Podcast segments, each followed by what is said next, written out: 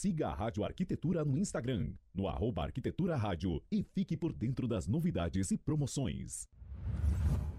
O programa a seguir é uma produção e realização da Rádio Arquitetura. Todos os direitos reservados. Rádio Arquitetura. 24 horas com você. E agora, na Rádio Arquitetura, mais um campeão de audiência.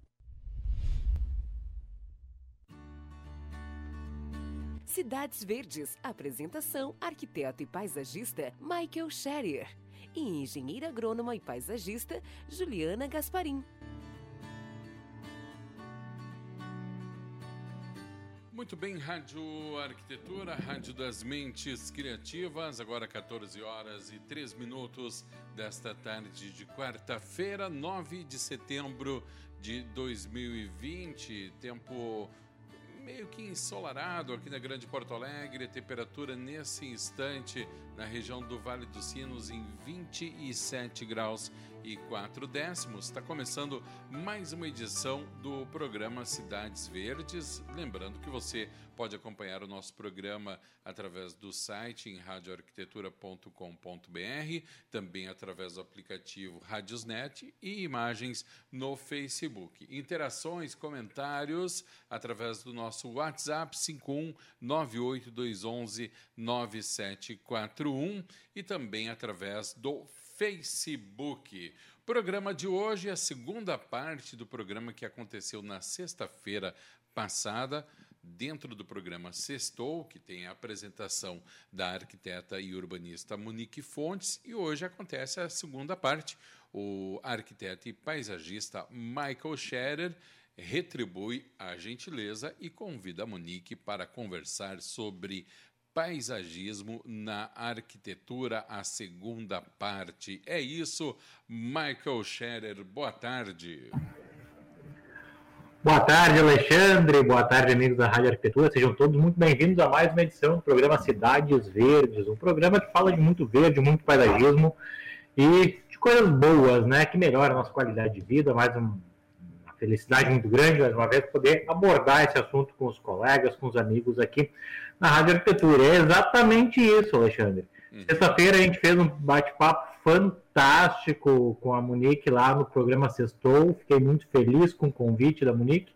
Só que, como a gente já previa, o tempo foi curto, né? Então, a gente está agora retribuindo o convite e trazendo a Monique aqui para o programa Cidades Verdes, quarta-feira à tarde, para poder dar continuidade continuar falando muito sobre paisagismo dentro da arquitetura, como fazer a integração, como valorizar os projetos de arquitetura ainda mais através do trabalho de paisagismo, não é mesmo? Muito bem, então a gente vai colocar a Monique aqui na conversa para participar do programa, já na expectativa de que, segundo ela mesma, tenha arrumado o cenário ao fundo ali com várias plantinhas, com muito verde. Vamos ver então, muito suspense nessa hora. E a gente coloca aqui a Monique Fontes. Boa tarde, Monique. Boa, Boa tarde, Alexandre. Boa tarde, Michael. Boa tarde, pessoal. Alexandre trouxe, ó, minha, aqui, minha samambaia retornou para o escritório hoje por causa do programa, viu só? Tá eu tenho a, a, minha venca que eu mostrei aquele dia para o Michael. Michael, tu nem sabe, terminou o programa, eu tirei ela do vaso e realmente estava encharcada. Daí eu tirei toda a água, eu acho que eu quase afoguei ela. Parece que alguma coisa o amigo entende, né? Não é assim só no palpite, né? Ah. Não, daí no final de semana deixei ela ali perto da janela pra, né? Não adiantou muito porque choveu no feriado, mas foi, mas não luz. Mas não molhou mais ela também, né? Não, não molhei mais ela. Tô cuidando, a dica do Michael, né? Botando o dedo e acompanhando para ver se a terra tá úmida ou tá seca. Então, como ela ainda tá úmida, eu não molhei. Muito bem, muito bem. A Monique hoje. É, a Monique hoje cercada de verde, eu que mudei de cenário hoje, né? Estou aqui com uma parede branca ao fundo, né? Mas por razões é. importantes também, estou, estou num outro local aqui no escritório de uma, de uma empresa parceira minha aqui, que a gente está desenvolvendo um trabalho, então eu estou ocupando um pouquinho o espaço deles aqui. Mas logo, logo vou deixar esse ambiente aqui verde também, vai ficar diferente aqui. Ai, que bacana, adorei. Eu queria agradecer então o convite para estar aqui hoje, né, no Cidades Verdes, né, para quem acompanha o Michael no Cidades Verdes, eu apresento o Sessom na sexta-feira também aqui na Rádio Arquitetura. E como a gente já tinha é, comentado, né, Michael? Não conseguimos vencer a pauta de sexta-feira, o programa estava muito bom. Então, o Michael resolveu trazer para hoje para a gente poder terminar. Então, agradeço o convite e também o espaço para a gente conseguir terminar essa pauta que está muito bacana, né? Exatamente, exatamente. Então a gente vai, hoje a gente vai inverter um pouco a lógica, né, Alexandre? Porque normalmente eu convido as pessoas para eu entrevistar ela. Mas hoje eu convidei a Monique para o entrevistado ser eu mesmo, né? Então a gente inverteu um pouco o, o fator dos produtos, que é a lógica de, de ordem, mas vamos lá, vai dar tudo vamos certo. Vamos lá, no final, no final a, gente, a gente se encontra no final, tudo certo. Tá nervoso, Michael? Eu vou, eu vou, acho que eu consigo dar conta do recado. Você vai, você, você tá louca para me apertar, né? Eu tô sabendo que tem uma perguntinha meio cabulosa aí na, na, na Temos um monte de pergunta bacana aí que ficou. Então vamos continuar. Foi muito legal sexta-feira, né? Só para situar, a gente falou sobre é, a importância do paisagismo. Quando o Michael comentou também quando que é legal da gente pensar uh, né, nesse, nesse projeto. Então, vamos deixar ele para o final, trazer ele para o início também, para que tudo fique integrado, né, Maicon? Então, foi super bacana, deu várias dicas. Daí eu entrava naquelas perguntas mais práticas, né? Daquelas perguntas assim para pegar mais e mais dicas do Maicon, né? Então, assim, ele também respondeu algumas perguntas dos nossos ouvintes. Quem quiser continuar mandando perguntas, pode mandar tá? E aí, Michael, eu queria assim, ó, começar por uma clássica. A maioria dos clientes, quando a gente especifica aí, falando mais também da parte de interiores, arquitetura de interiores, quando a gente quer especificar uma planta bacana, né, humanizar a sala, pensar algo para cozinha que recebe bastante luz natural, o cliente diz, ah, eu não sei cuidar das plantas, é, eu não tenho uma mão boa, porque eu não sei, não vai dar certo. E aí, como a gente consegue ambiente, trazer o verde, porém não gerar um grande problema para o nosso cliente. Pois é, isso é uma questão bastante interessante, tá, Monique? E muito pertinente. Porque, de fato, nem todo mundo tem habilidade para cuidar de plantas, nem todo mundo tem experiência para cuidar de plantas. Mas o que, que a gente precisa estar tá atento? A gente precisa estar tá atento em alguns pontos muito básicos que a gente abordou na sexta-feira, né? A gente basicamente tem que ter bom senso. Tá? Do que, que uma planta precisa para sobreviver? Tem algumas coisas básicas, três coisas básicas uma planta precisa para sobreviver, tá? Primeira delas e mais básica, principal insumo, água, tá? A segunda delas, luz. A terceira dela, adubo de vez em quando, comida, né? Todos nós precisamos de nutrientes para o nosso corpo, com as plantas não são diferentes. Então, a gente suprindo ela de água na quantidade adequada, luz de uma maneira adequada e um adubinho de vez em quando, a tendência é que a gente vai sempre ter uma planta bacana, uma planta bem desenvolvida. Agora a questão aqui é como fazer o equilíbrio disso tudo. Como garantir que a quantidade de água esteja adequada? E aí eu dei a dica da semana passada do dedo, né? Quando a gente pega, qual é a dica do dedo? É uma dica que eu sempre faço a piada, que é um equipamento extremamente sofisticado, que é uma piada, mas não é uma piada, né? Porque é um equipamento extremamente sofisticado de verdade. O nosso dedo, o dedo do ser humano. Por que ele é sofisticado? Porque ele tem uma série de terminações nervosas e ele nos dá a indicação exata do grau de umidade que está a terra que tem naquele vaso. Então, o que, que eu faço? Eu introduzo meu dedo dentro da terra.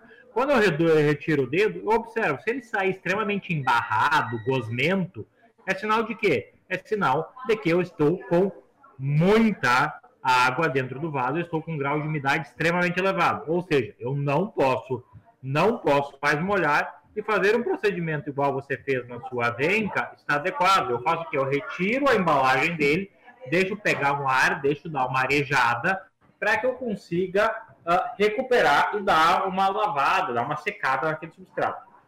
Se eu tirar o meu dedo e ele sair com, com uma terrinha úmida, que é um grau de umidade, a terra ficar grudadinha no dedo, é sinal de que eu estou com um grau de umidade legal. Eu não preciso molhar logo, mas eu também não preciso me apavorar, porque está no, no, ponto certo. Se eu colocar o dedo na terra e tiver dificuldade para enfiar o dedo na terra, ou o dedo sair muito só com pó, uma poeira, com assoprão ou limpo o dedo, é sinal que está faltando água, né? Olha como é simples, né? E outra regra básica é a regra da luminosidade. Estou atendendo essas duas primeiras, você já tem 80% do caminho andado. Essa é a grande verdade, né? Então o que, que acontece? Eu pego e escolha um local de luminosidade boa. Luminosidade boa não quer dizer sol direto. Por exemplo, você tem a venca e samambaia no seu escritório. A venca e samambaia não são plantas para pegar sol, são plantas de sombra. Por serem plantas de sombra, a gente identifica elas como sendo plantas de ambiente interno. Na verdade, toda planta naturalmente é do ambiente externo, né? De algum lugar na natureza. Mas, serem plantas de sombra, elas se adaptam melhor ao ambiente interno. Qual é a regra? estar próximo de uma janela que pega boa luminosidade. Próximo de uma janela, de uma janela quanto, Michael? Aí vai depender um pouquinho da espécie, né? Tem algumas espécies que precisam estar encostados na janela, pegando o máximo de claridade da luz do dia possível, mas sem pegar sol. Tem outras que vão aguentar um breu um pouquinho maior, vão aguentar menos luminosidade, né? Como você vai saber qual escolher? pedindo orientação de alguém que entenda disso. Muitas floriculturas têm, ou conseguem prestar esse tipo de orientação, ou ligar para algum profissional que você conheça e pedir uma dica. Olha só, preciso colocar uma planta no meu escritório a 4 metros da janela mais próxima. Que planta vai, vai se adequar nela? Ah, mas a meu cuca de repente vai funcionar bem. Ah, mas a meu cuca é uma planta muito boa para esse tipo de situação. 4, 5, até 6 metros de uma janela, claridade direta ela vai se adaptar bem. Então, basicamente são essas três coisas. De vez em quando um adubinho também é bacana para né, ela desenvolver mais, crescer mais e fluir cada vez melhor. Legal. E, Michael, uh, não sei se é certo isso, tá? Mas eu percebo aqui no escritório, porque a minha janela tá ali atrás, agora a cortina tá fechada para não ficar uh, um clarão aqui na, na, no programa, mas eu percebo que as plantas elas vão se inclinando para aquele lado. Então, de vez em quando eu vou girando o vaso para que todos os lados peguem a luz natural, porque eu vejo que elas têm uma tendência de crescer mais para lá do que para cá, obviamente, porque ela está a luz natural, né? Sempre. Não sei se o girar também o vaso de maneira que dê uma, né, uma variada para que toda a planta pegue luz é legal, ou muda alguma coisa. Sim, na verdade, essa é a grande vantagem do vaso, né? A grande vantagem do vaso é isso. Eu não preciso estar com ele fixo, parado, como uma planta no jardim que está enterrada no, num canteiro. Eu tenho a possibilidade de alternar ela, de trocar ela de posição, colocar mais próximo da janela, colocar mais afastada da janela, fazer a, a rotação dela para que ela pegue mais luz de um lado, mais luz do outro. Imagina uma planta frutífera. Vou imaginar uma laranja. Imagina uma laranjeira, né? Uma laranjeira plantada num vaso. Será que funciona? Funciona. Funciona perfeitamente. Mas eu tenho que atender uma coisa. Frutíferas precisam de sol. Né? Frutíferas são plantas que precisam de sol. Então o que acontece? Eu estava explicando aos alunos no curso técnico semana passado. Se eu pegar uma frutífera, uma laranjeira que está dentro de um vaso e pega muito sol do lado norte e o lado sul não está pegando sol, que é o padrão aqui no nosso hemisfério, qual a grande vantagem de ter ela dentro de um vaso? A possibilidade de fazer a rotação dela. Sabe no que, que isso resulta na prática? Na prática resulta em laranjas mais doces. Só isso. Né? Hum. Mais bonitas e mais doces. Por quê? Se você observar, quando você vai para um pomar, você pegar um pé de laranja, as laranjas do lado norte sempre, sempre, isso é regra, observa aí e me, me conta depois. As laranjas do lado norte, onde pegam mais sol, sempre vão ser mais doces e mais suculentas do que as laranjas do lado sul, onde não pega tanto sol. Isso é regra básica. Se eu tenho a possibilidade de rotacionar ela para ela pegar sol dessa forma, a tendência é o quê? Que eu consiga aumentar o grau de doçura em todas as, as frutas daquele pé, não é mesmo? Outra possibilidade legal foi o que tu falou, né? Às vezes a gente planta uma. uma eu já me, me aconteceu com palmeira, eu já vi acontecer em jardim. Planta uma palmeira no local meio protegido e o sol está muito. A luz, a principal luz que ela precisa estar nessa direção. A palmeira ela faz uma curva no seu tronco, ela se enverga completamente chegando a formar uma curva muito acentuada em direção aonde está a luz natural de uma maneira mais intensa. Isso é extremamente interessante. Sim, muito bacana. E, Michael, tu comentaste aí a zamioculca, que eu acho que é super bonita para decoração. Que outras espécies, assim, tu poderia nos citar, que a gente poderia, assim, é, investir quando a gente está falando de arquitetura de interiores? Nos dá aí algumas dicas.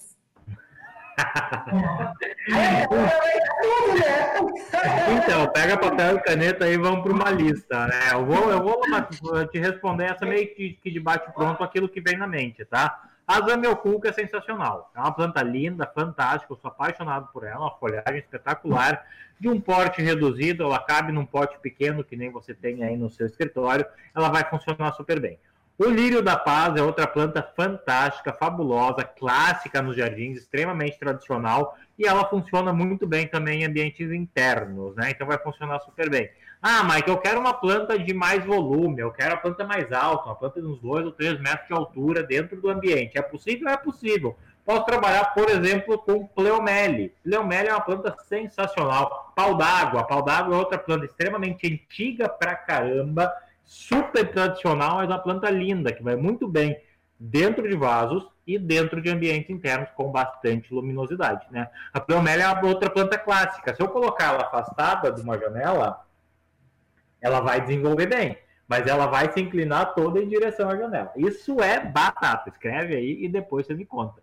Porque você vai colocar ela e vai desenvolver super bem. Uh, as rafes são outras plantas, né? A palmeirinha rafes, aquela palmeirinha super bacana, super uh, bonita, ela também ela desenvolve super bem dentro de ambientes internos, a planta de sombra, né? Então, em vasos ela vai muito bem também. E toda a linha de samambaias, avencas, as peperômias, que eu mostrei semana passada no programa também, são plantas que encantam, são plantas que estão super em alta nesse momento, estão fervendo no mercado, o pessoal está vendendo adoidado.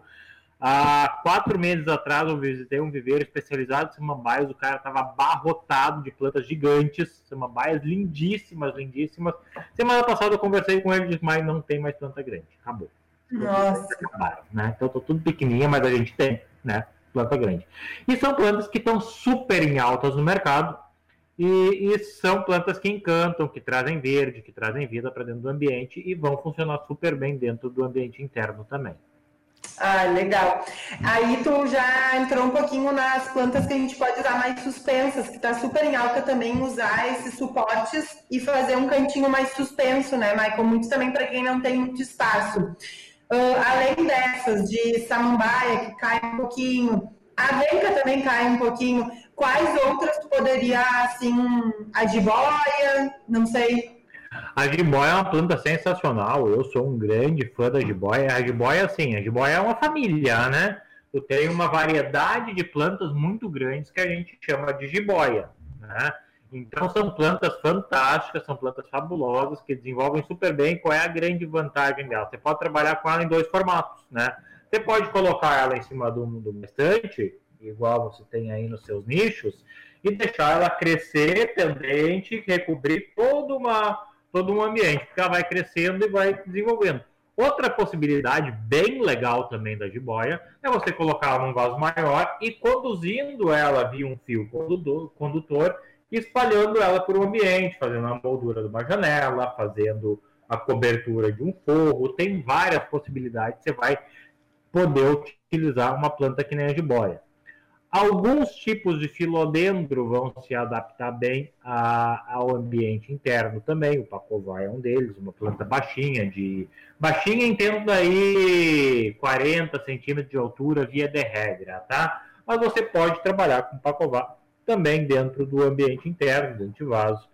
Outra planta que vai se adaptar bem, e essa é uma planta muito polivalente, assim, porque ela se adapta bem tanto no, no sol, na torreira do sol, mas na meia sombra ela vai bem também. É bom pegar um pouquinho de sol de vez em quando, muita luminosidade, que é o copo de leite. O copo de leite é uma planta fantástica, outra planta icônica dentro do, do nosso mercado de jardinagem e paisagismo.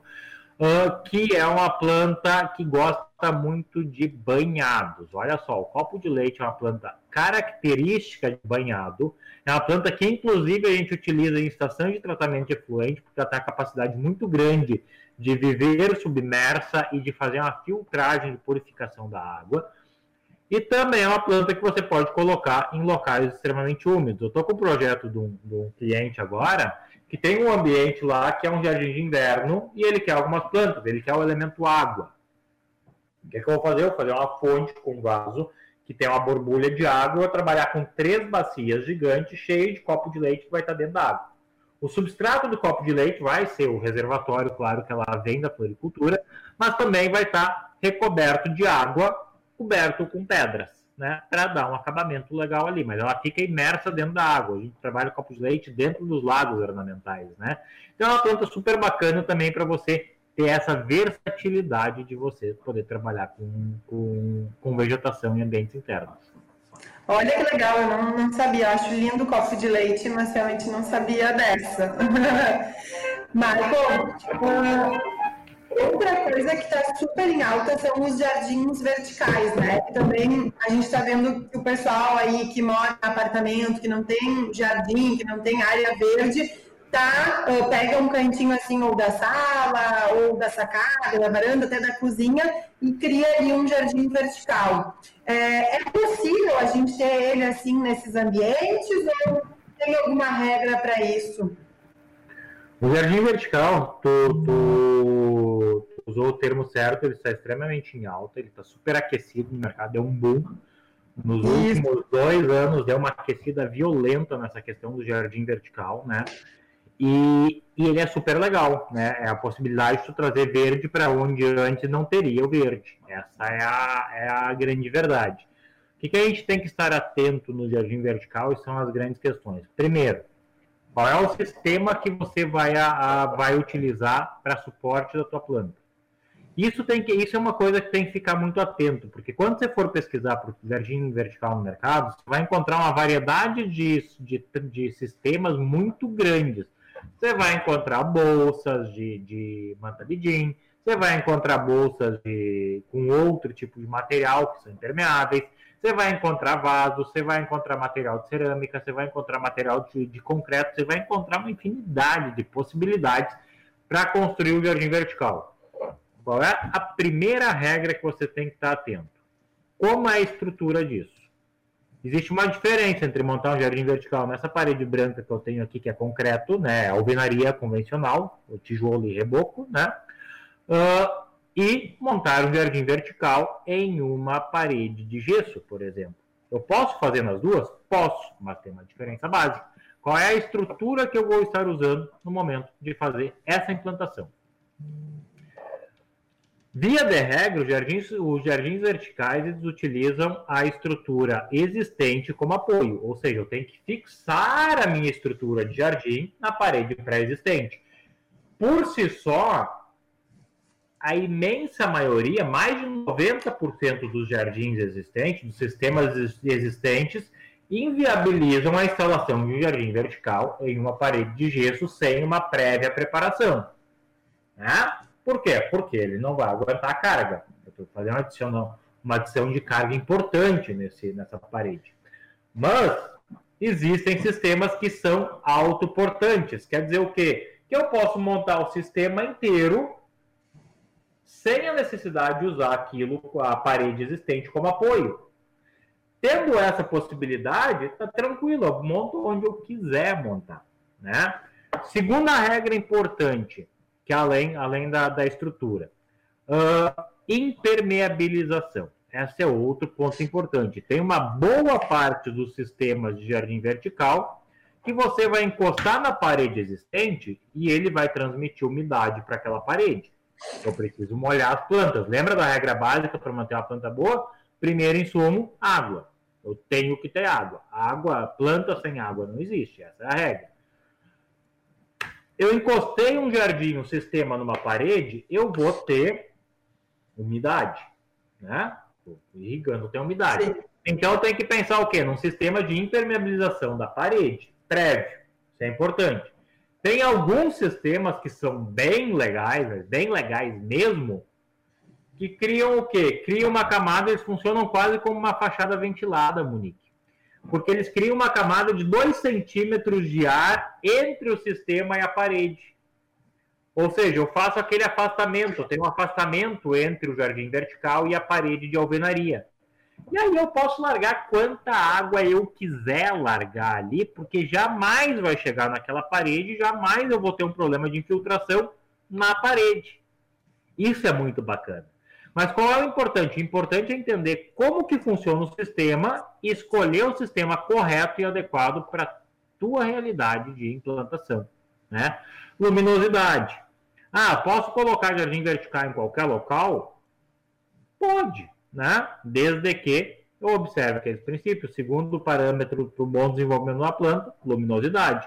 Quanto mais luz natural eu tiver, maior a chance de eu conseguir desenvolver um jardim vertical com eficiência, com qualidade. Né? Então, são alguns parâmetros assim que a gente pode trabalhar e pode ir seguindo, uh, desenvolvendo para poder ter um, um jardim verde, bonito e uma coisa importante, jardim vertical, ele obrigatoriamente ele vai estar dentro de algum recipiente. Eu poderia dar o nome disso de um vaso, né? É um recipiente bloqueado. Vai ter manutenção, não se iludam, jardim vertical. Plantas sempre vai ter algum grau de manutenção. Jardim vertical ele tem um grau legal de manutenção, tem que estar atento. Ah, é uma coisa inviável, que eu tenho que ter todo dia alguém ali cuidando disso. Não, não é tal ponto mas tem manutenção, eu tenho que estar atento, de vez em quando vou ter que fazer uma limpeza, de vez em quando vai secar uma folha, eu tenho que limpar, eu tenho que adubar aquele jardim, eu posso adubar através de fértil irrigação, porque via de regra, um jardim vertical bem feito sempre vai ter uma irrigação automatizada. Hum. Se alguém tentar te vender um jardim vertical que não tem irrigação automatizada, não compre, porque é problema na certa. Uh, problema em dois sentidos. Primeiro dele, você jamais vai ter uma padronização de irrigação dentro dos seus recipientes. O segundo dele, você precisa de alguém que vá lá e molhe manualmente aquele, aquele trabalho, ou seja, aumentou a tua, manutenção, tua mão de obra para manutenção daquele processo. Então, se alguém tentar te vender um jardim vertical que não precisa de irrigação, não compre. Você vai entrar numa furada. Jardim vertical bem feito sempre tem um bom sistema de irrigação implantado. E claro, se eu estou dizendo que tem irrigação, eu tenho que prever a saída dessa água, porque vai sobrar alguma água. Então, dois pontos básicos. Sistema de irrigação tem que ter um ponto de água para conectar ele. Se eu tenho um ponto de água para conectar para irrigar, eu tenho que ter um ponto de escoamento do excesso. Né? Normalmente é pouca água que sobra, mas sobra. Então tem que ter um ralo, tem que ter algum ponto para onde eu vou largar essa água. Legal. Ah, tu já respondeu várias perguntas que eu ia fazer sobre o jardim vertical, sobre a irrigação automática e a questão das esperas. E espécies também, tem espécies que funcionam melhor no jardim vertical e tem outras que não vão se adaptar bem, né, mãe? Sem dúvida. A parte boa, e também vai depender um pouco do sistema, tá? Você vai encontrar no mercado dois sistemas básicos de jardim verticais assim. Um que tem uma boa quantidade, um bom espaço, um bom reservatório de substrato, e aí a gente precisa entender o que é substrato. Substrato, de uma maneira popular, tá? a gente pode dizer que é a terra. Só que a gente não chama de terra porque é uma nomenclatura errada para um outro produto. Mas imagina que seja terra, tá? É o substrato onde eu vou colocar a planta. Quanto maior for esse recipiente para substrato, menos eu vou depender de um sistema de irrigação infalível. Tem outros sistemas que eles são praticamente hidropônicos, ou seja, depende 100% de um, de um processo de irrigação, porque eu não tenho substrato, não tenho terra, matéria orgânica ali dentro, eu tenho apenas outros elementos para substrato para sustentação das raízes. Mas o que faz a hidratação e a, e a nutrição das plantas são a água com adubos e ele fica circulando durante o dia várias vezes por dia. Tá? Em alguns momentos ele seca para dar uma arejada nas raízes, em outros momentos ele fica rotando. Qual a grande diferença entre um e outro? Uh, no que eu tenho muito substrato, se pifar, se faltar luz, se acabou a bateria do meu sistema, se deu qualquer problema no meu sistema de irrigação, eu tenho aí 3, 4, 5 dias que as plantas vão sobreviver tranquilamente. Se faltar energia, bateria, ou se pifar o meu sistema de irrigação num jardim onde eu dependo exclusivamente da água, no segundo dia eu estou com problema. Ou seja, a minha margem de erro é muito pequena. Funciona? Funciona bem. Ah, tudo funciona muito bem. Mas eu tenho que estar atento a esses parâmetros. Eu tenho que entender como que funciona cada um dos sistemas para poder uh, encaixar cada um deles, tá? Isso tá. também vai refletir no tipo de espécie que eu vou colocar dentro dele. Planta, uh, uh, sistemas que têm maior capacidade de substrato me permitem uma gama maior de vegetação de espécies, obviamente, porque elas se adaptam melhor àquela quantidade de substrato. Sistemas que dependem exclusivamente de água restringe um pouco a quantidade de, de espécies, de variedade que eu posso trabalhar em função dessa característica. Não é toda espécie que vai se adaptar bem a um sistema hidropônico semi-hidropônico, como a gente chama. A gente precisa entender um pouco dessas características. Outra é. coisa que vai ser determinante é eu vi um eu vi um profissional bastante reconhecido no mercado, inclusive esse tempo atrás, falando que fujam de jardim vertical em locais extremamente ensolarados, porque não funciona. Eu contesto isso. Por quê? Porque é uma questão de experiência do que você testou e do que deu certo e do que, do que não deu certo.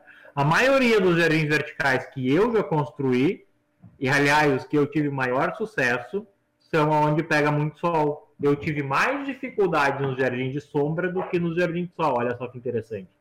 Nossa. Né? Então, Sim. Vai depender o quê? Vai depender da escolha correta, da planta correta para o ambiente correto. E aí você tem que entender um pouquinho de botânica ou buscar quem entenda para te dar um auxílio nisso, né? Com certeza. E, Michael, é possível colocar a, a hortinha no jardim vertical?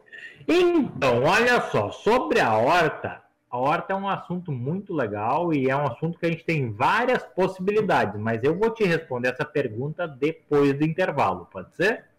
Pode ser. mas eu estava a ponto de perguntar, eu ia dizer assim, mas qual de vocês dois vai chamar o intervalo? O problema é dele, ele que tem que chamar. Fiquei, fiquei, meio perdido aqui. Quem é que está apresentando? Quem é que está respondendo? E quem é que chama o intervalo? Meu Deus, a gente vai passar do horário, mas enfim. Né? Alexandre, deixa eu te falar. Se eu e a Monique se juntar, você tá ferrado. Meu Já Deus. pensou a gente criar mais um programa? A gente podia criar mais um, né, Monique? Nossa. Podia. Tá junto. Imagina, só para mim saber até que horas o programa hoje, porque eu não sei. Ah, tu não sabe? Nossa. Não. É, nós, o, o, o acordo era até às 17, se eu não me engano. Ah, então tá bem, tranquilo. Até lá a gente vence a pauta. Ah, vai, vai. 14 horas 36 minutos. Você está acompanhando aqui pela Rádio Arquitetura mais uma edição do programa Cidades Verdes. Hoje, com a continuidade do programa da semana passada, apresentado no Sextou, com o tema Paisagismo na Arquitetura, parte 2 do programa, apresentação do programa arquiteto paisagista Michael Scherer, nossa convidada desta quarta-feira, arquiteta e urbanista Monique Fontes. Lembrando que o Cidades Verdes tem o patrocínio de Território da Paisagem e também da Casa da Flor. E a Rádio Arquitetura tem o apoio institucional em toda a sua programação da Plena Madeira Design e também da Set Experience. Agora são 14h36, a gente faz um breve intervalo para você que está nos acompanhando no Facebook, que não saia daí. O Michael e a Monique vão ficar ali na tela, eu acho, né? Se não forem levantar para pegar um café, pegar uma água, é o que eu vou fazer. Né? Mas o intervalo é curtinho, são três minutinhos de intervalo e na sequência estamos de volta com o segundo bloco do programa. Fica aí com a gente, já voltamos. Você está conectado na Rádio Arquitetura. Rádio Arquitetura tem o apoio institucional da SET Experience e Plena Madeira Design.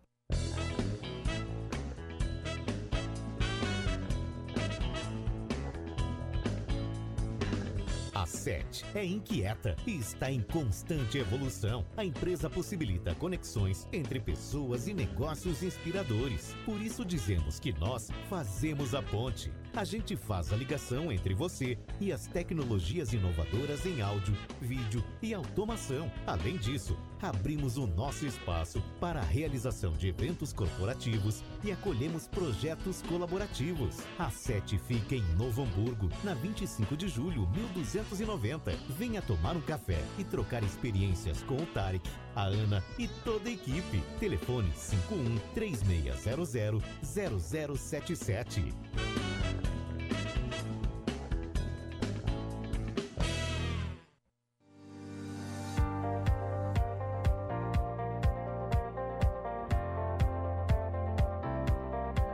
Plena Madeira Design oferece as melhores soluções em madeiras nobres, desenvolvendo projetos de decoração e design como decks, pergolados, brises e assoalhos, além de ser reconhecida por oferecer beleza e acabamento único em produtos deste segmento. A Plena se tornou especialista em projetos desafiadores que primam pela inovação, design e elegância. Traga seu projeto que a Plena Madeira Design executa. Fone 5135421384 plenamadeira.com.br. Não saia daí, daqui a pouco estamos de volta. O programa Cidades Verdes tem o patrocínio de Casa da Flor e do Território da Paisagem. A Casa da Flor está há 24 anos no mercado, sendo referência na produção de plantas ornamentais, mudas e flores, trabalhando para atender os seus clientes com excelência e qualidade. Com sua produção própria, fornece para diferentes floriculturas, com uma oferta personalizada de preços, além de trabalhar com a venda direta para o consumidor final. A Casa da Flor está localizada na cidade de Dois Irmãos, Rua Pedro Albino Ensweiler, 2201, bairro Travessão. Esperamos sua visita. Para mais informações, ligue 51 3564 5318. you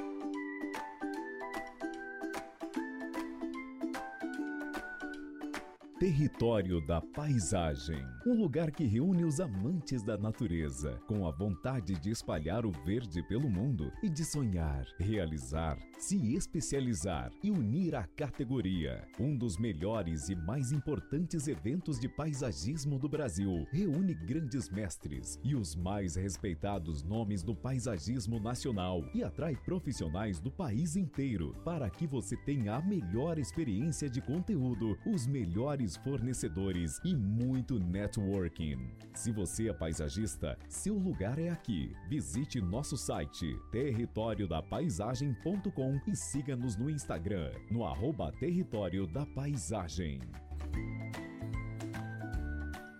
Fique agora com o segundo bloco do programa.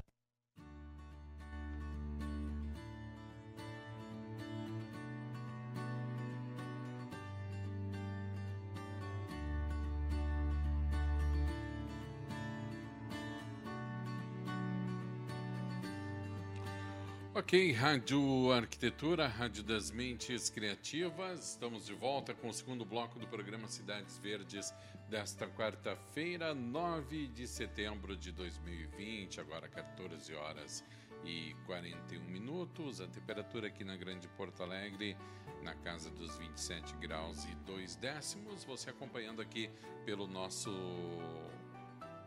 nosso Facebook, imagens ao vivo do programa, também através do site radioarquitetura.com.br e também através do aplicativo Radiosnet. Lembrando que você pode uh, interagir conosco, né, mandando suas perguntas, comentários pelo Facebook e também pelo nosso WhatsApp 51982119741. Programa de hoje, Cidades Verdes, falando sobre paisagismo na arquitetura, segunda parte do programa, que teve seu, sua primeira parte na sexta-feira passada, no programa da arquiteta e urbanista Nick Fontes, que hoje é a convidada do programa Cidades Verdes, que tem a apresentação do arquiteto e paisagista Michael Scherer. Lembrando que o Cidades Verdes tem o patrocínio de Território da Paisagem e também Casa da Flor. E a Rádio Arquitetura tem o apoio institucional da Plena Madeira Design e Set Experience. Muito bem, Michael e Monique, antes de a gente retornar aqui para o segundo bloco do programa, mandar um grande abraço para nossa querida Alice Fontes, sempre nos fazendo companhia, sempre fazendo companhia para a Monique aqui, onde a Monique vai, ela vai lá e prestigia. Então, um grande beijo aí para a nossa queridíssima Alice Fontes, também para todos aqueles que nos acompanham né, pelo nosso site, também pelo aplicativo, em várias cidades pelo estado do Rio Grande do Sul e também em cidades de outros estados. Então, um abraço aí para os nossos amigos no Guarujá, em São Paulo, Cachoeirinha, Porto Alegre, Estância Velha, aqui no Rio Grande do Sul, na cidade de São Paulo, também em Tremembé, no estado de São Paulo, Curitiba, no Paraná, Brasília, Distrito Federal, uh, Itapema, Santa Catarina, Blumenau, Santa Catarina, Aimorés, em Minas Gerais, Eunápolis, na Bahia, Caxias do Sul, aqui no Rio Grande do Sul, é onde mais, deixa eu buscar aqui, Vitória, no Espírito Santo, Lages, Santa Catarina, Espumoso, aqui no Rio Grande do Sul, enfim, em várias cidades, Rio, Rio das Ostras e Macaé também, no estado do Rio de Janeiro. Uh, vamos voltando aí, temos aí um pouco mais de 15 minutos de programa para poder situar a Monique, situar o Maio. Ai, meu Deus! É, um, pouco mais de 15, um pouco mais de 15 minutos, é, isso representa uma hora e 15 minutos, ele quer dizer, tá, Monique? Ah, tá bem, tá. ah, e a gente está fazendo, bom, retomando, então aqui a gente está fazendo a segunda, a segunda parte do programa, começou no sextou, né, na sexta-feira passada, falando sobre o paisagismo na arquitetura, um assunto bastante instigante, um assunto que eu sou suspeito para falar, porque né, vivo disso, sou apaixonado por isso. E a terceira parte continua na próxima sexta-feira, é isso? Uhum. Como é que é, Monique? Não, eu acho que a gente podia fazer. é, a gente podia fazer assim, um outro programa dentro do Urbaniza, com vocês dois dentro do Urbaniza. E no final a gente faz uma trajetória com todo mundo junto, falando ali no trajetória, seis horas de duração, falando sobre uh, o urbanismo e sobre paisagismo. Eu tenho uma pergunta. Gost, eu, gostei da ideia, até porque as gurias do urbanismo falam um pouco também, também então a gente tá tudo no Deus. mesmo barco. Cara, eu vou te dizer assim, ó, Uh, vai faltar HD para gravar isso tudo. Eu tenho uma pergunta, Monique, para o Michael. Eu sei que tu também tem várias aí, mas eu, eu tenho uma curiosidade. Ô, Michael, como é que está a situação do. Da, como é que é que está e como é a situação da, de plantar árvores nas calçadas? Isso dá muita dor de cabeça? É necessário ter uma orientação correta de um paisagista? Ou ainda tem gente que é proprietário que assume essa tarefa e acaba se equivocando e plantando árvores que, que não são tão adequadas? Como é que está esse panorama aí? O problema maior não é o proprietário que planta uma ou duas árvores na calçada da frente da sua casa de uma maneira equivocada. O uhum. problema maior são, são quando esse, é quando esse plantio é feito em escala né? Porque uhum. daí tu comete um erro grande, né? Um erro pontual tu corrige de uma maneira pontual, é bem uhum. simples, né? Tu cria um problema pontual e resolve pontualmente. Agora te imagina um órgão público que resolve fazer a arborização de um bairro inteiro e resolve plantar uma árvore de grande porte, uma árvore forte em raízes, uma árvore que tem grande desenvolvimento uh, no local, numa calçada, né? Tu vai levantar a calçada, tu vai levantar o asfalto, tu vai levantar o pavimento da rua, tu vai estourar cano de água, tu vai estourar a fiação elétrica se tiver enterrado. Uh, tu corre o risco de queda dessa árvore sobre a via, às vezes sobre carros. Então, a questão de plantio de árvore, ela é uma questão Mas... extremamente e ela precisa necessariamente passar por uma especificação técnica muito criteriosa. Mas isso eu fiz um tá falando, para um loteamento desculpa agora, te cortar, só, desculpa te cortar só para só para eu poder entender. Uh, isso que tu falou é um caso hipotético ou realmente acontece, Michael, de de ser feito esse plantio equivocado em larga escala? Tu já presenciou algo assim? Tem conhecimento? Se você começar a andar com um pouquinho mais de atenção nas ruas do Brasil, você vai encontrar com isso, você vai encontrar com esse problema de uma maneira muito frequente, muito frequente, infelizmente, né? porque as pessoas não têm o conhecimento. Agora, tá, tá, estou falando de 2020, a gente andou muito, se muito se discutiu, muito fórum aconteceu, muito debate, muita campanha, muita multa aconteceu, muito problema aconteceu, muito processo aconteceu. Hoje existe um entendimento um pouquinho melhor, né? Então, quando a prefeitura faz ação, existe um, existe dois entendimentos. Primeiro, uh, calçada é domínio público quem planta e quem corta e quem poda em calçada é o administrador público, tá? Isso é um fato. Dentro dos novos loteamentos que ocorrem, é responsabilidade do loteador fazer a arborização, entregar pronto. Uhum. Responsabilidade do loteador, tá? Aí tem um cliente meu que me contratou para fazer um projeto de uma praça, uma praça super bacana, super bonita. Fiz o projeto junto da arborização do loteamento inteiro. Cheguei lá para ver, eles plantaram. Aliás, na rua que eu comprei um terreno para mim, eles plantaram de um lado da rua caizucas e de outro lado da rua uma planta chamada cipreste vela. Qual é o grande problema dessas duas plantas? Primeiro, primeiro cipreste vela é uma planta linda, fabulosa, tem um valor agregado altíssimo, só que é uma planta que vai a 30, 40 metros de altura com 50 centímetros de diâmetro. Não gera sombra não agrega nada para o meio ambiente. A caizuca, qual é o problema dela? A caizuca é uma planta que vai a 15 metros de altura, fica com um diâmetro de 5 metros de largura e tem raízes extremamente altas, plantado num canteiro de 50 centímetros de largura. Ou seja, o que, que eu fiz? Eu liguei para o dono do loteamento e disse, cara, aquela planta que plantou é linda, fantástica, sensacional. Só que em três anos ela vai arrebentar tua calçada. Ah, mas e se podar não resolve? Tu resolve o problema da circulação, só que daí tu tá pegando uma planta de alto valor agregado e tá mutilando ela. Tu nunca vai ter o maior esplendor daquela planta, porque você tá fazendo uma poda constante. Isso é um exemplo bem grosseiro. Resumo da história, eu digo, tá, e o que, que eu faço? Eu digo, faz o seguinte, deixa que eu absorva essas plantas dentro do projeto da praça, que é onde eu tenho espaço para desenvolver essas plantas, e na calçada coloca a árvore que é boa para arborização de calçada.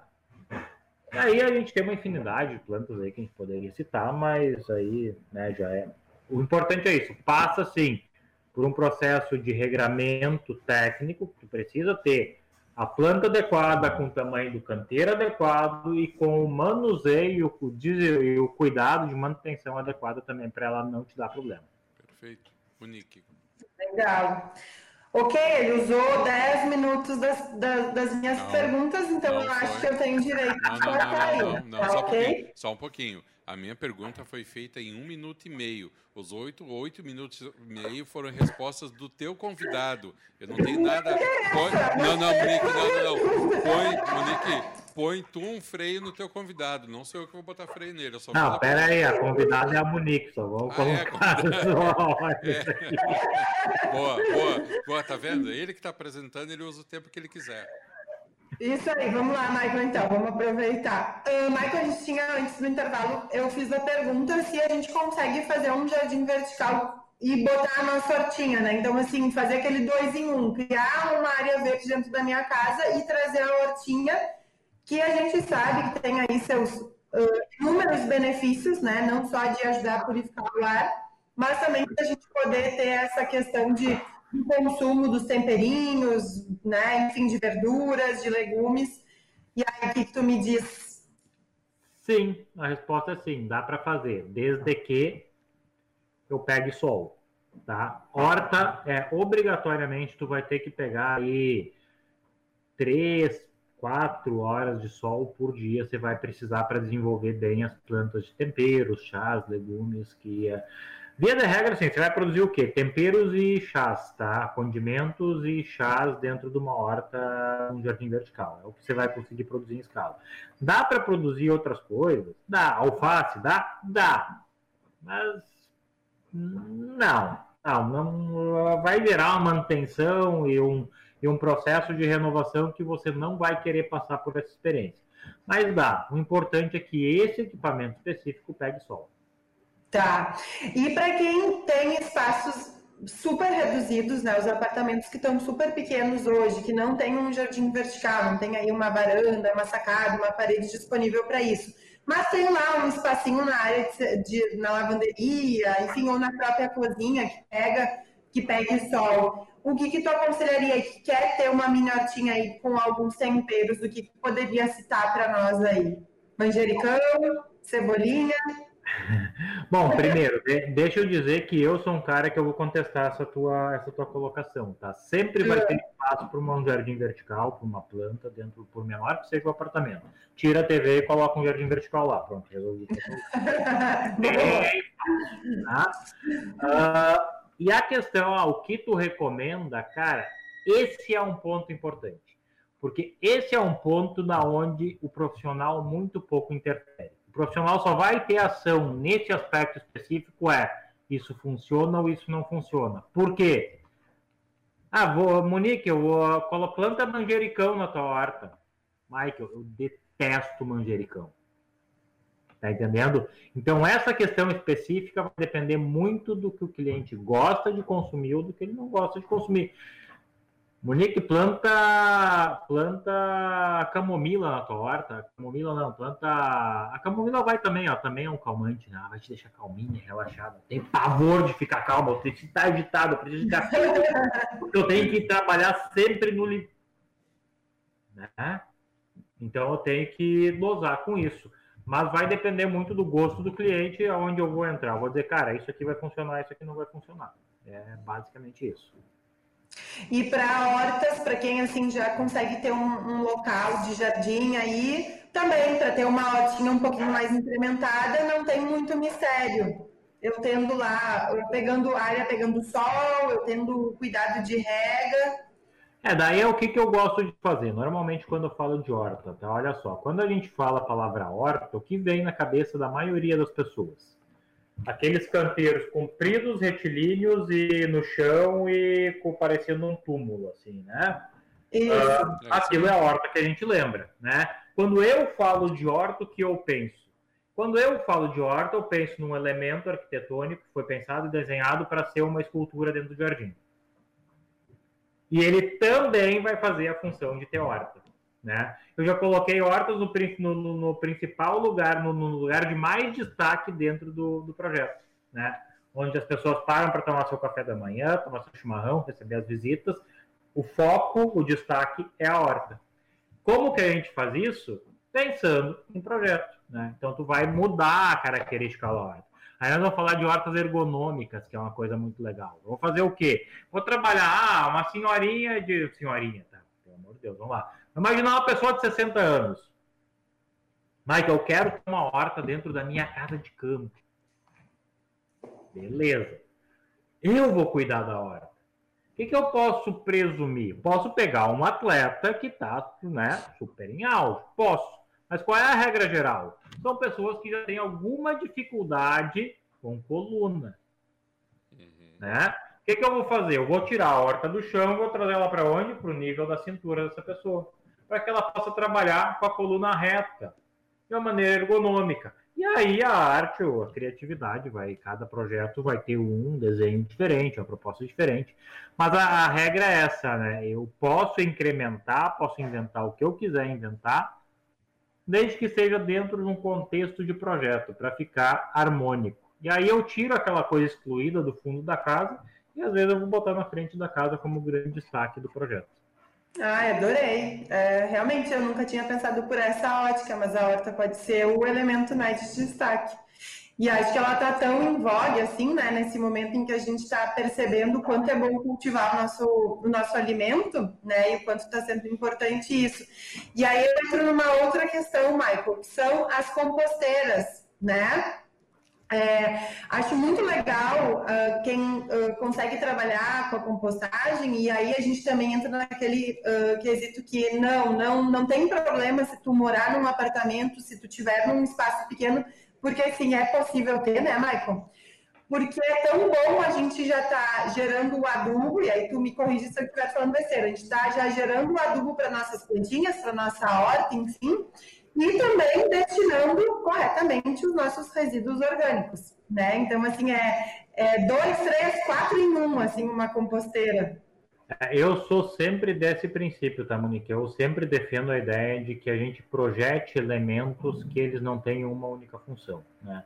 Eu, para mim, uma cadeira, ela jamais vai poder ser apenas uma cadeira. Ela vai ter que ter pelo menos uma utilidade a mais do que aquilo. Seja para dar na cabeça de alguém que você não gosta, mas enfim. mas enfim, que a gente crie outras possibilidades, entende? Por exemplo, fiz um projeto agora que um banco, o banco, além de ser banco, ele é guarda-corpo. Então eu, eu ganho aonde? Eu ganho no desenho, que fica muito mais bonito, e economizo no guarda-corpo, que também é um elemento caro pra caramba. Então, eu sempre paro desse princípio. Falando em horta, só antes de entrar na questão da composteira, eu quero fazer um, um complemento da horta. A horta é um negócio tão legal, quando a gente sai da caixa, a gente vira a chave, que hoje, em alguns projetos, os clientes me permitem usar os temperos de horta e os chás que a gente utiliza na horta como forração dos canteiros ornamentais. Então, o teu jardim inteiro vira uma horta. Olha que bacana isso. Que fantástica essa possibilidade. Tu tem a tua horta espalhada pelo jardim inteiro de uma maneira ornamental. Ah, vou colher um chazinho. Vai lá no canteirinho, colhe o chazinho.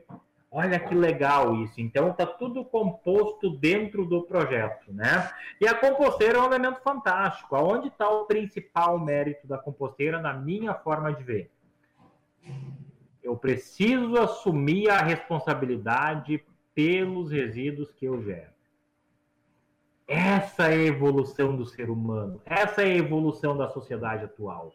Eu preciso dar destino para os resíduos que eu gero. Em outras civilizações, em outros países mais desenvolvidos, isso já é comum. E tu paga multa se tu não fizer isso. Né? A gente ainda está engatinhando nesse processo. A composteira ela vem para quê? Como tu disse, Hoje eu posso ter uma composteira dentro do meu apartamento, do ladinho do meu fogão. Eu limpei ali a cuia de chimarrão, a borra do café, o resto das frutas, as cascas dos legumes. Coloquei ali dentro, coloquei o material seco para não gerar excesso de umidade e ele vai e ele vai desenvolver, não vai dar cheiro, não vai atrair bicho. Agora tem algumas regrinhas que você precisa ficar atento na, na, na composteira. A regra básica de compostagem, eu sempre pergunto para meus alunos, qual é a diferença entre compostagem e apodrecimento? Isso a, gente, isso a gente precisa entender. Primeiro, apodrecimento é um processo que ocorre a frio. Tá? Então, o que acontece? Quando eu pego uma folha de alface, deixo ela exposta a excesso de umidade, ela vai fazer o quê? Ela vai murchar, vai começar a apodrecer e vai criar aquela, aquela aquele, uma coisa nojenta, né? De pegar isso é apodrecimento. O que é a compostagem? A compostagem é, é um processo que acontece a quente. Ou seja, o acúmulo, a disposição de materiais nas camadas corretas, material úmido, material seco, material úmido, material seco. Isso vai gerar uma, um controle de umidade e vai proporcionar o aquecimento daquele material. O aquecimento daquele material vai gerar um processo de transformação do verde daquele material verde ou vivo em composto, que é terra, a gente poderia chamar de terra, né? Mas é um composto orgânico. Isso é decomposição de matéria orgânica. Então, é um processo de transformação. Para ambientes internos, tem dois, dois tipos de composteira. Um que está muito comum e está muito bombando no mercado, são aquelas composteiras que são três caixas, uma empilhada em cima da outra, Lá embaixo tem uma torneirinha, você coleta o líquido e reidrata o teu processo para ele ficar uh, acelerando o processo. E tem um outro processo de compostagem que você faz a seco, que é uma única caixa completamente vedada e você trabalha com material seco, uh, por exemplo, serragem bem hidratada ou folhas muito secas que você coloca para absorver a umidade e gerar o equilíbrio. Mas é um elemento sensacional. A composteira é ótimo. É muito bacana. E aí eu posso usar, vamos dizer assim, esse adubo que eu gerei para nutrir as minhas plantas em casa, a minha hortinha? Com certeza, com certeza. Você vai fazer, você vai agregar esse material, misturar no, na terra que existe no vaso para fazer a nutrição dele. Você vai economizar com adubo. Muito bacana, muito legal. Uh, eu tenho, sabe que agora nesse momento de pandemia, o meu pai, eles moram em casa e eles criaram uma horta. Então, todo dia ele pega, eles até têm uma composteira que meu irmão fez, mas todo dia ele pega os resíduos orgânicos do café, o chá, cascas, ou e leva lá para a tinha dele, e aí ele cuida da horta. Nossa, ele tem brócolis, tem couve, tem alface, tem temperinho, tem a linda horta dele. Tu vê, questão de cinco meses ele criou uma mega de uma horta, sabe? Maravilhosa. Alexandre, eu tenho que fazer uma pergunta agora que é bafônica, tá? Não, só um Mas... pouquinho, só um pouquinho. Uh... Tu vai me pegar e vai dizer isso no ar Monique, só um pouquinho. E, Eu cheguei programa, a tremer na cadeira aqui. Só um pouquinho. Esse programa Cidades Verdes é uma coisa mais séria, uma coisa. Não é aquela, não é aquela farra toda. Não é, ah, ah, ah, ah não é aquela farra toda do sextou, não. Não é chegar aqui, ó, ah, vou fazer. Uma... Calma aí, mano. É um programa de família, tá? Programa de família, Monique.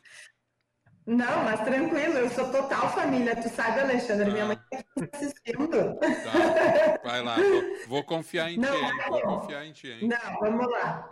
É, a fônica, porque assim, ó, eu queria saber, tu como paisagista, como amante da natureza, das plantinhas e tal, o que que tu acha das plantas artificiais e desse mercado todo que se criou em volta disso? Ah, agora sim. Agora ela botou fogo no parquinho. Eu acho engraçado que as pessoas me fazem esse tipo de pergunta com a esperança que vão me apertar, né? Vai detonar tudo que é coisa. E, e, enquanto eu vou enrolando, eu vou pensando no que respondo. ah, não faz isso. Tu tá, faz uma semana que tu pergunta.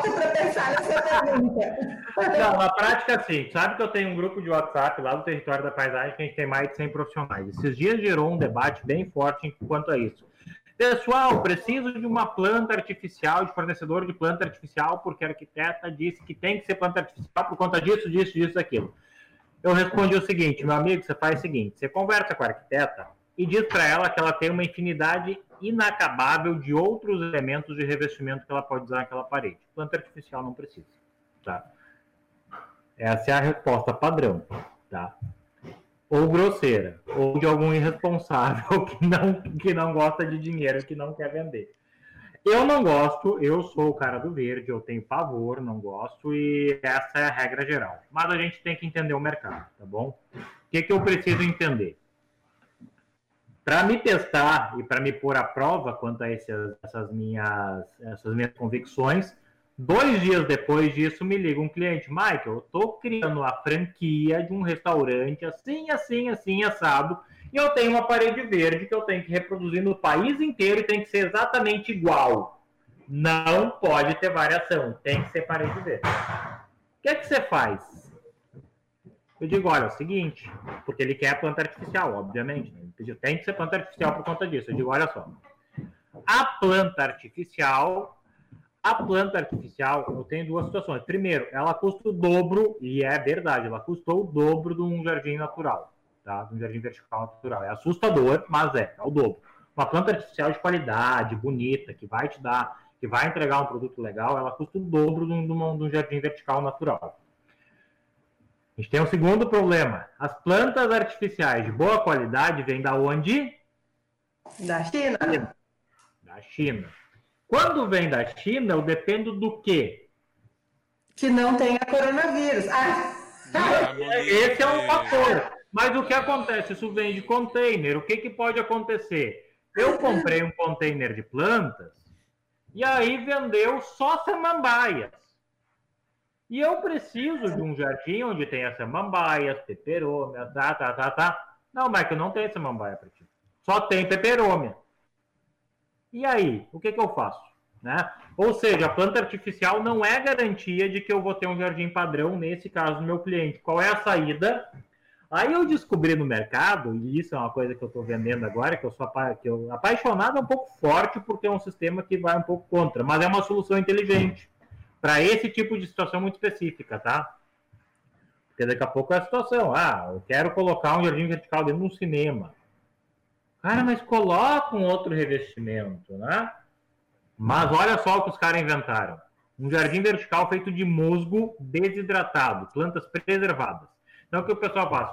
Colhem o musgo, desidratam ele, passam por um tratamento e montam a placa.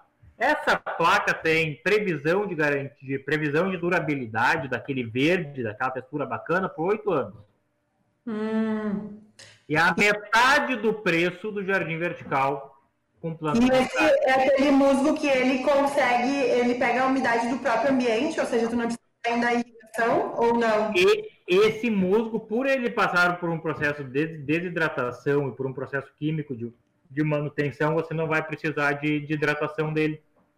Ele funciona, o comportamento dele é como de um jardim verde, como de um jardim artificial, mas com a característica, o aspecto de um jardim natural. Então ele faz um meio termo. É o ideal, tá bem longe de ser, na minha forma de ver.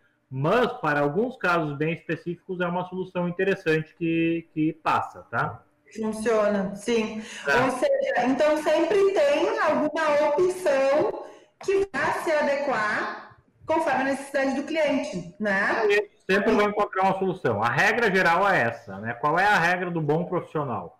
Resolver o problema do cliente. E isso tu tem, no mercado tem alternativas para isso hoje.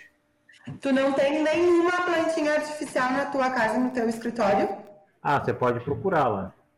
Não tem? tá. Não, né, Alexandre? Vamos Ma saber, né? Michael. Michael, toma. Agora tá na hora de tu tomar as rédeas do programa. Né, e botar, botar um fim nessa maratona, maratona paisagismo, arquitetura, que a gente está com 15 horas, 8 minutos, Monique. Tô te devolvendo Não, 10 Alexandre, minutos. Pode deixar, então. Eu queria agradecer mais uma vez. É, a gente combina um próximo programa, quem sabe no para terminar a pauta do país.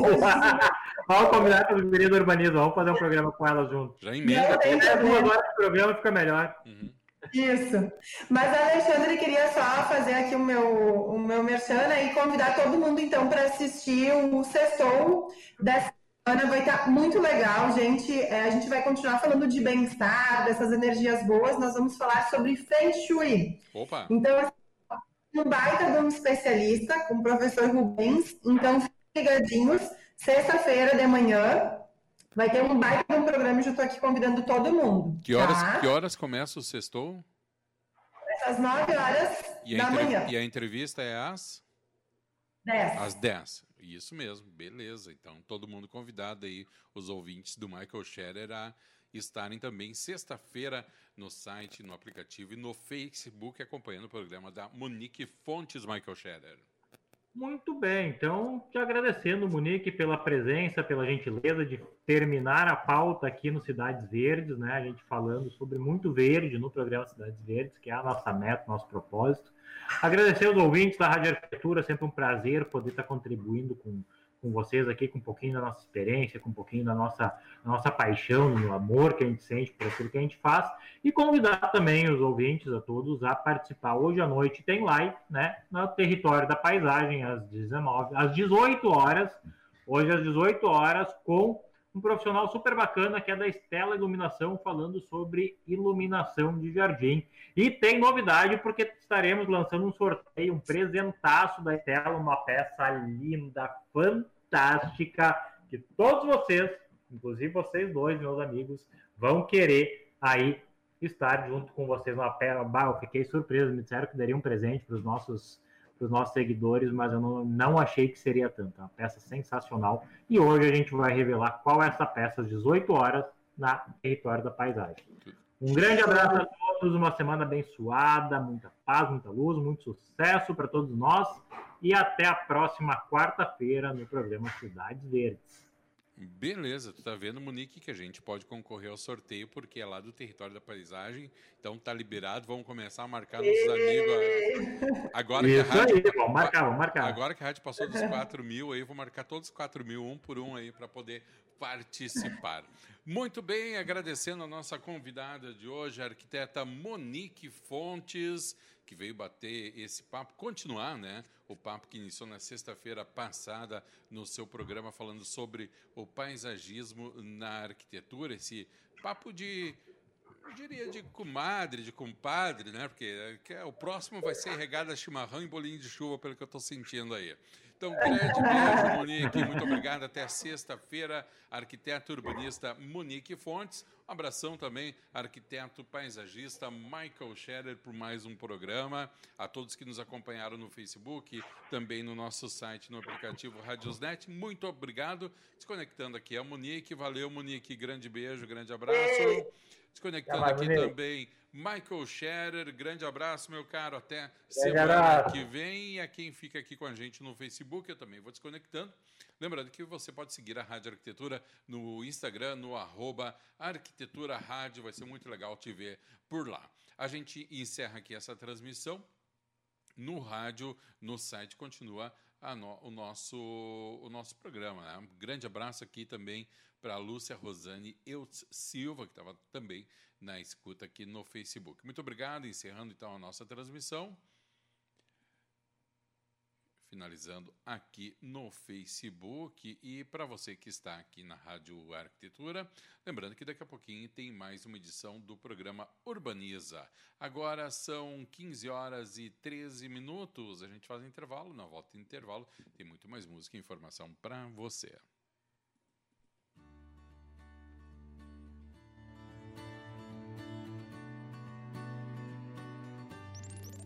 Rádio Arquitetura, a rádio das mentes criativas.